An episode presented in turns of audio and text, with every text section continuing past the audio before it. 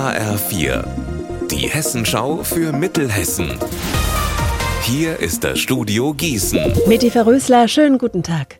Sie haben es eben ja vielleicht schon mitbekommen. Das Universitätsklinikum Gießen-Marburg und das Land Hessen haben heute ein Zukunftspapier Plus präsentiert.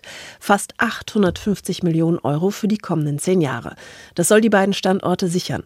Ein Kündigungsschutz für alle Beschäftigten fehlt allerdings weiterhin, so die Kritik der Gewerkschaft Verdi und des Betriebsrats. Viktor Wildemann gehört dem Betriebsrat in Gießen an und ist seit 13 Jahren Transportfahrer.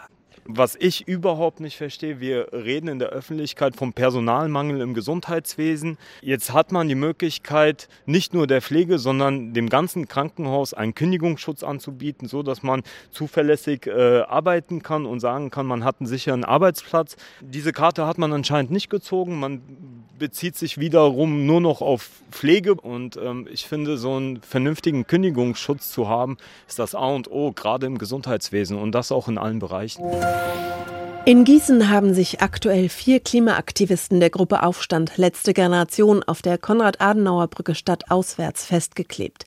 Vier Männer in orangefarbenen Warnwesten sitzen auf der Fahrbahn mit Plakaten vor sich, auf denen zum Beispiel Letzte Generation vor den Kipppunkten zu lesen ist.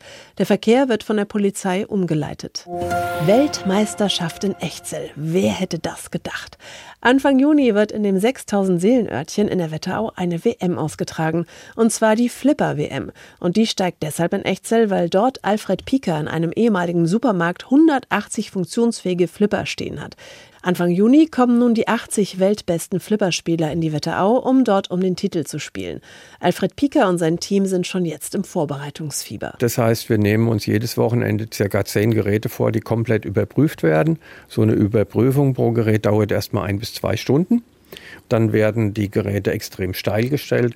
Also für den Laien oder Freizeitspieler werden die Geräte teilweise nicht mehr spaßig.